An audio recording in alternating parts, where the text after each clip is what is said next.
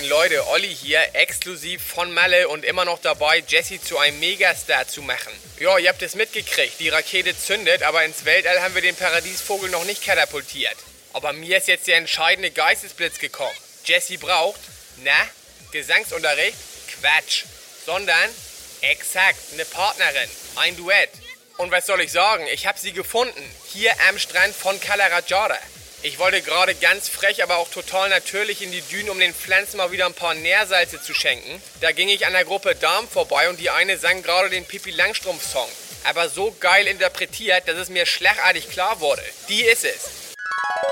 3 mal 3 macht 6, bitte, bitte, bitte und 3 macht 9.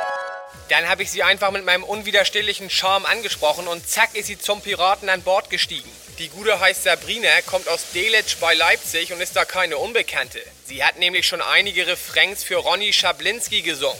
Der hat auf seinem eigenen YouTube-Kanal schon 73 Follower und sein meistgeklickter Song Lange Feierdecke Klöten hat jetzt gerade die 300 Views-Schallmauer durchbrochen.